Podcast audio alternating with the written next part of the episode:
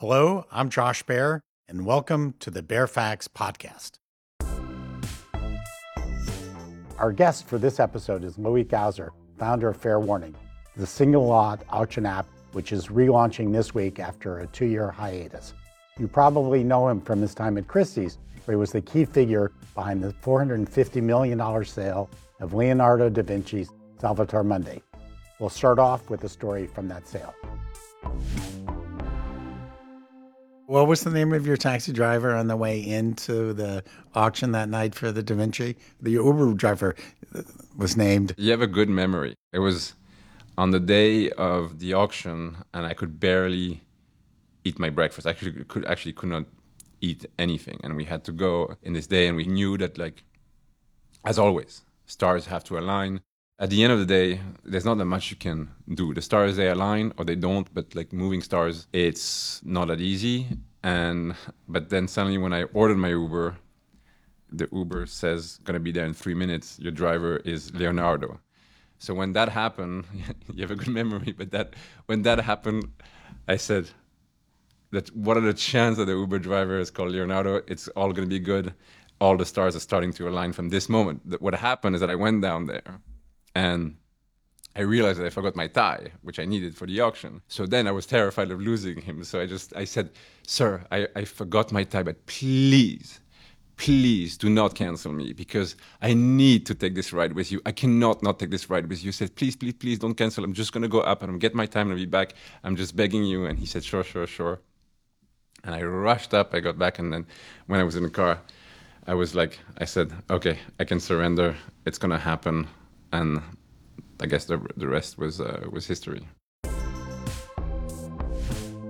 Loic, before we get into what you're up to, you want to tell us a little cute little story about you and the Baer Faxt? Um, I've been a long time fan of the Baer Faxt because back then, when I was a kid working in a gallery in Switzerland, there was probably already internet, but it was very little ways to access or to know what was going on in the art world and in the art market. So I used to work for this dealer called Marc Blondeau, who was a great dealer, and I would wait the Baer Faxt like it was a Christmas present almost just to understand what was going on. And we got the results on the art market, of course, but we got like a lot of interesting color and you know there was no preview on television you like that beep sound coming in of the fax machine i was literally waiting by the by the fax machine and then checking all those names. I didn't know half of them who they were. I remember once you said Seghero bought this artwork and he said he had a great haircut. I didn't know what he looked like, and I was starting to imagine like this crazy haircut. He actually has a pretty uh, crazy hairstyle when I saw him the first time. But now it's 25 years or whatever later. A lot of us will get right to it. We're very excited when we saw out of the blue this app, so to speak, called Fair Warning, which was a single lot auction. And it's like, oh my God, Loic has created this thing. We loved it. And then it went fishing for like a year or two. And now it's fair to say Fair Warning is coming back. Tell us about Fair Warning and Fair Warning, what I call 2.0. So, Fair Warning 1.0 was, uh, I would say, an experiment that we started during COVID uh, literally out of the garage of my house in Montauk, while the whole auction world was stuck in uh, in questioning of how they would like reinvent the model and how to operate in new circumstances. And we, I think, moved pretty fast and created this platform basically to auction art uh, during that moment. And it was a test run and an experiment, but it did extremely well. Explain in a sentence or two the elevator thing of what the model was and what you did. The model was to have a very simple platform basically where people could consign art and then the work would be seen for a week on the platform on fair warning. And so that was the only work you could focus on. It was, that was one it. work a week. One work a week. And then at the end of that uh, usually on a thursday at like 5 p.m the work was auctioned uh, in a live auction basically where you just had to take your phone and swipe right uh, every time you wanted to bid and the auctions would last you know a few minutes like every other auction and then the lot was sold and then you move on to the next one. It was kind of an auction where you had to be there on time. You snooze you lose type of kind of thing.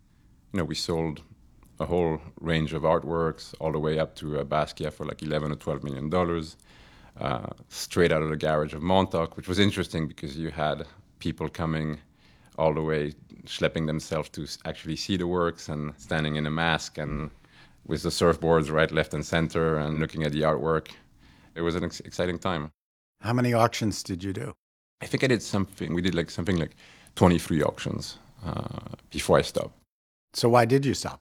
You know, people were asking the questions because we were obviously doing very well, and I stopped because I had like unfortunately really bad health issues. I had got really bad case of Lyme, and it was getting worse and worse. And at some point, it was just untenable. So I just put the kabasha on it with the idea of coming back to it when I was feeling better. It took longer than I expected. It was a big battle, and it's not something I wish on my worst enemies, but um, I had to go through all those rounds of treatment, and I don't want to go into details. But anyway, that's one the other key structure of it, and then we'll get to what fair warning is now.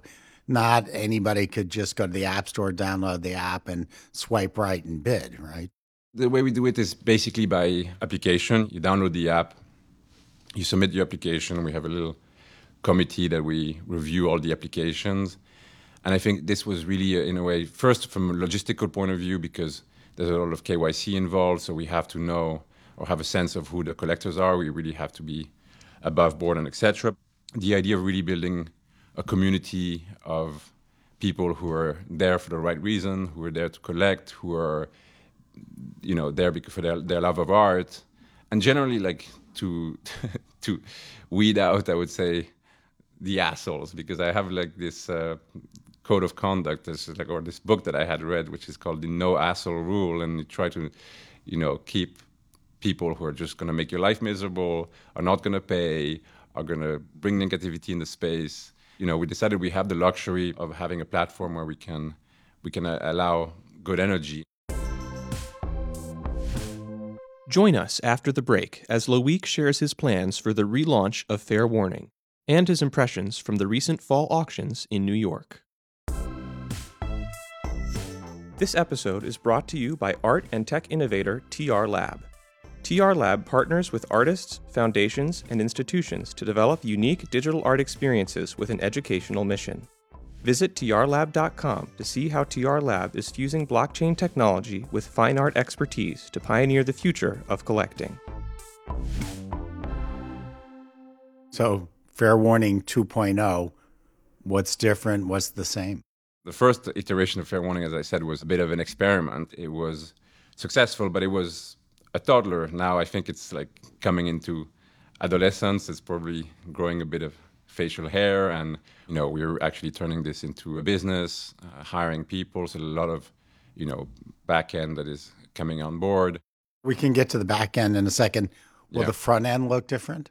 No, one thing is Fair Warning is a very simple model. It's just one work once a week or once every two weeks. And what we are trying to do is to create this moment of like peace or safety in this chaos, basically. And we're trying to actually not reinvent the wheel or add too many be- bells and whistles. We're going to, of course, iterate, but we're just trying to like get closer and closer to the initial vision. So I don't think there's any radical change. The main focus is always going to be a great artwork and absolute focus and continuing that way. And I think where there is going to be change, it's, you know, as Fair Warning gets stronger and gains the credibility and all the stuff, we really want to like go further in the concept of what can be auction. I think we're definitely always going to keep art as a backbone, as a cornerstone of, of what we're doing and, and quality, but then we want I to mean, push. it could be a car, it could be a house, it could be anything that fits the um, desire of your core audience. I think anything that is special, but it could be a solid, could be an object, it could be an experience. We were joking at, at some point that we would do fair warning and then we would actually auction fair warning on itself on the last day. You know, there's just abstract ideas like that. And this is, of course, not going to happen. But I kind of want to use fair warning to push the boundaries on what can be auctioned. And I do think there's, there's a lot more in terms of artists that don't get the spotlight for sure. But there's a lot of things and objects and situations and experiences that no one has ever thought about actually you know, auctioning or selling and creating a competition for. How much is the buyer's premium, and did you change that? So the buyer's premium is still uh, 15% flat. So it's roughly half what uh, the auction houses charge. I think it's clear, it's simple. Are you going to be doing guarantees sometimes? We're going to be doing guarantees, yeah. Yeah, we did guarantees in the past. We are going to continue doing guarantees. I think it's very hard to work without it. Um, it's an essential tool. Well, you spent almost your whole career in the auction business. What did you learn from that that you're applying to Fair Warning, which is an auction? So you are an auction house, mm-hmm. even if it's in your house. Well, what experiences? It's not in my house anymore, but uh, what experiences come through? I think working in an auction house or outside of an auction house, you constantly have to force yourself to think differently. The big challenge working in auction house um, is that you know we're in a world of data where in most of the places data is very important. It is important in our world. In an auction house, we are flooded by data points, by information, and you know ArtNet. These are important factors, but they also shackles. I think I don't know any great collections that was made by relying on on ArtNet or only on ArtNet, or any great sales that were, uh, you know. So, when you were in charge of the Da Vinci Salvator Mundi, you you didn't do a Da Vinci database sense where people were saying, well, what are the comps for paintings from then, sort of on wood, but you know, all this. I need the Da Vinci comps. Is that sort of like, in a sense, led you to fair warning and that there is no data for some of this? Of course, there was no data for Da Vinci. There's not much you can search on ArtNet. But in general, when you deal with great works of art, which I always try to do, you know, they're like, as we say in French, they're like hors catégorie. So you have to somehow fly without the instruments, basically. And that's what makes, I think, a good specialist is the one, and a good collector also, the ones who can actually emit a judgment without the instruments. And I, this is something that I learned from some mentors, but also from people I've mentored to really try to, yes, to get gather as much data as you can, but then like take a step back and then really like try to feel from within, um, from your gut, where how is this gonna perform? How is this gonna last? How is this gonna, you know, become part of the discussion, uh, the longevity, etc. You know, we're really in a world where, of course, AI is at the forefront of everyone every conversation, and it's all. You know, I do think that to some extent, I would imagine that art is going to be one of the most resistant bastion to AI. I think the day they do, you know, AG, artificial gut, maybe then it can be uh, that's going to be interesting. After the break, Loic reveals the painting soon to be the first lot of Fair Warning 2.0 and his deeper motivations for founding the platform as a response to the current state of the auction world. This episode is brought to you by art and tech innovator TR Lab. TR Lab partners with artists, foundations, and institutions to develop unique digital art experiences with an educational mission. Visit trlab.com to see how TR Lab is fusing blockchain technology with fine art expertise to pioneer the future of collecting. This is a more personal question, but I can relate it to Josh Baer and the Baer Faxt. Now that you have investors, mm-hmm. we can talk about that, how that changes things. Now I have investors. It's like, how do you distinguish Loic from fair warning? It's a question we ask, like, how do we distinguish the Baer Faxt from Josh Baer? Have you thought about what that means? Fair Warning started with Loic, I guess, but my team, actually my family, my girlfriend, future wife, was involved with it. My co-founder is my sister-in-law, so you know this is an entire team who I could have never done anything without. The whole idea of this business is to actually to grow it with other tastemakers, people who come to the table and just like bring their own vision. I'm not interested in necessarily in my vision, and I don't think people should be interested in necessarily in my vision. They can like it, they can agree with it or not. The idea is to bring people with vision. But that's one of its greatest strengths is that you have a distinct vision. So that's both a strength and a weakness at the same time, right? Yeah, I think I have a vision. I still have a vision. At least I have an idea. I have a vision. I just don't know if it's a good one, but I always have visions and medium term, long term ideas of where the art market is going, where art history is going.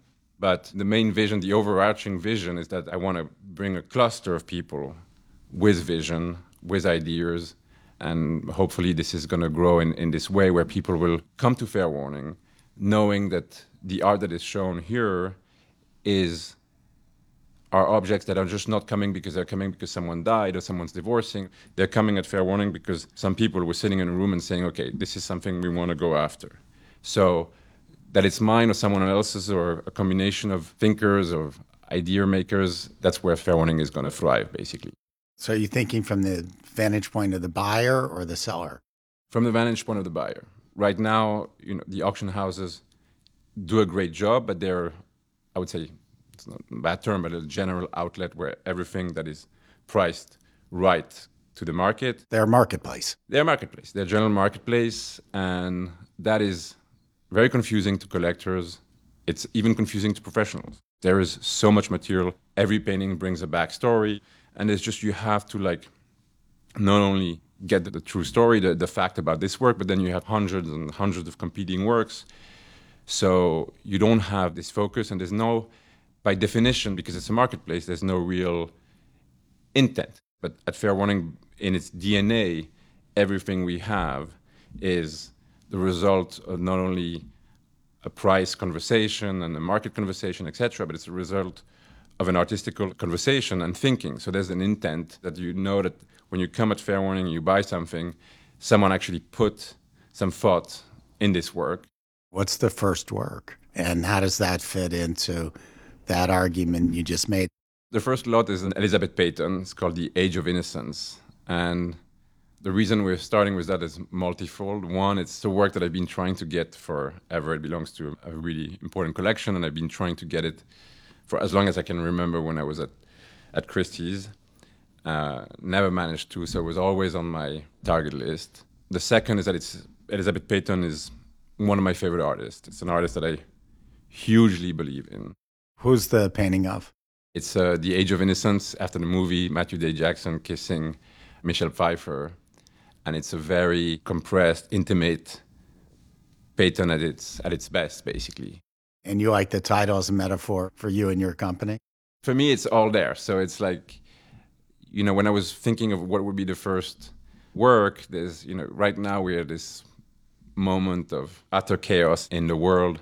And Fair Warning is trying to create. Everybody says, "Oh, Loic is a disturber. Fair Warning is there to disturb," but we actually it's almost the contrary. We're trying to create a little clearing of peace in this world of chaos and sensory overload and entropy. Something where you have one work. This is all you can think about, and it's just this little, you know, moment of grace in this world of brutes, basically. And that work in particular, that intimate work, which was itself a moment frozen in time, and when that movie, you know, was happening. So this is, I, I find it very symbolic of what we're trying to achieve, and it's a moment of love and intimacy and grace and beauty in a moment of chaos. Next up, Loic and Josh take a step back to look at the big picture of how the art market has evolved in recent years, why people buy art in times of chaos, and what we can do as art professionals to make the world a better place.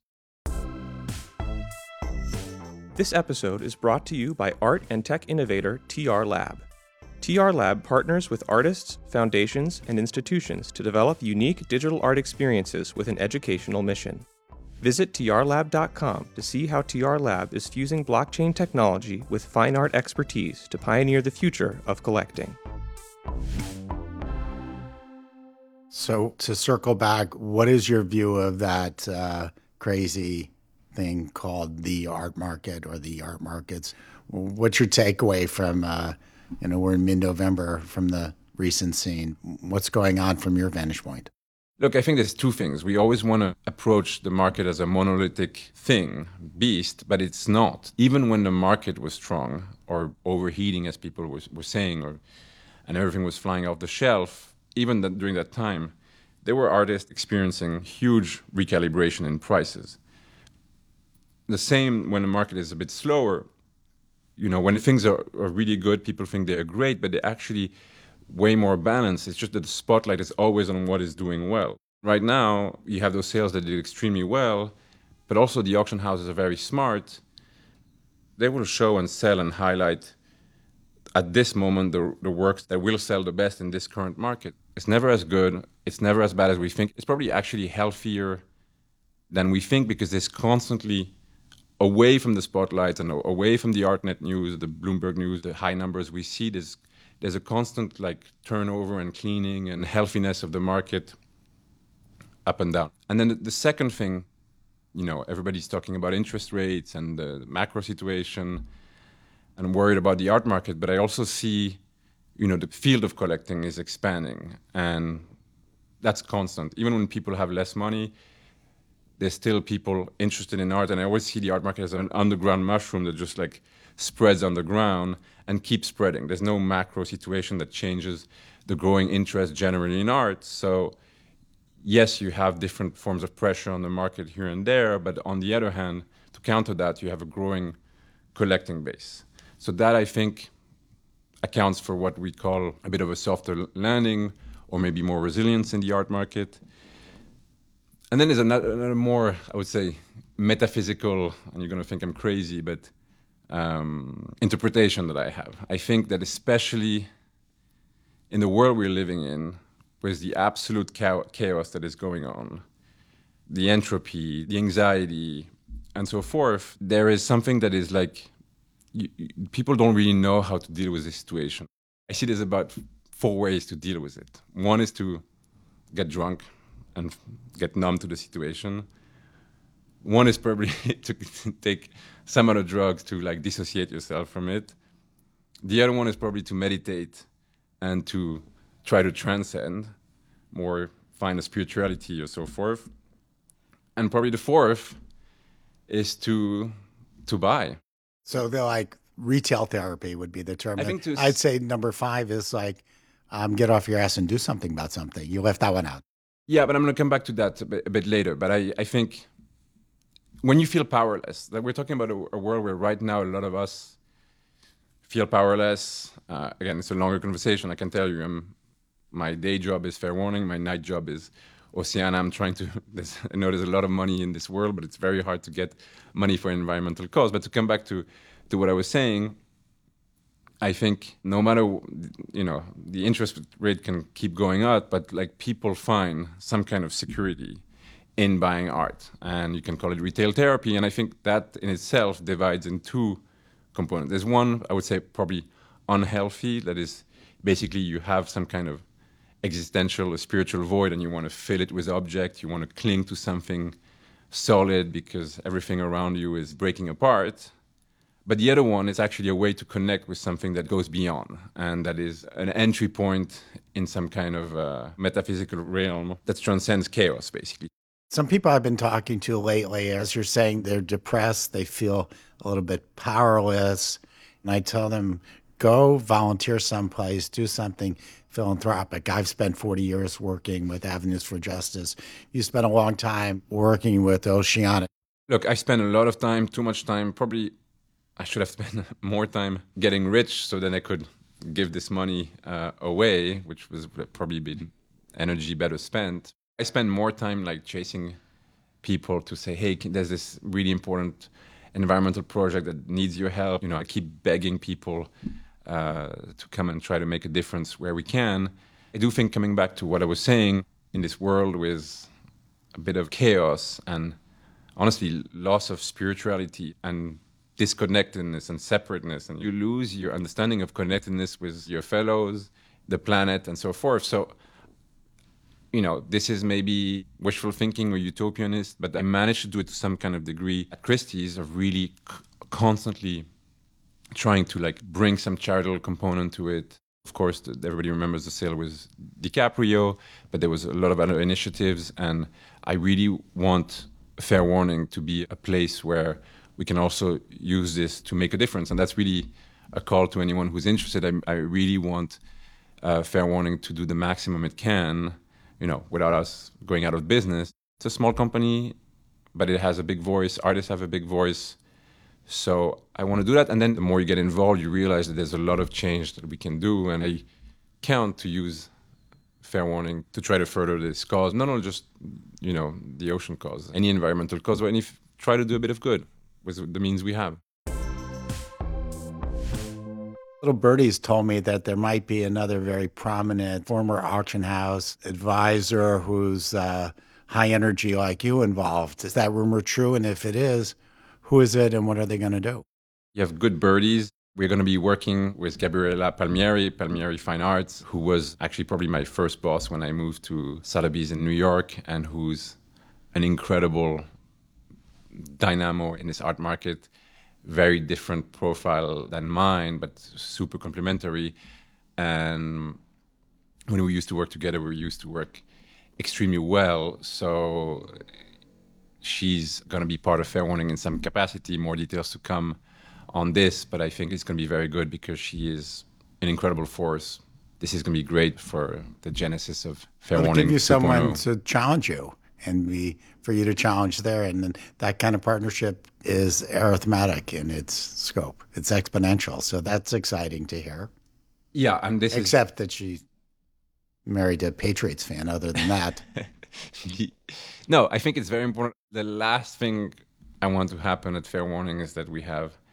Uh, I want people to think the same way, culturally and metaphysically. But I, the whole idea here is that there's a real debate going on about the art, about the trajectory of the market, of art history, and from those daily micro collisions that great ideas come. I never operate in a vacuum.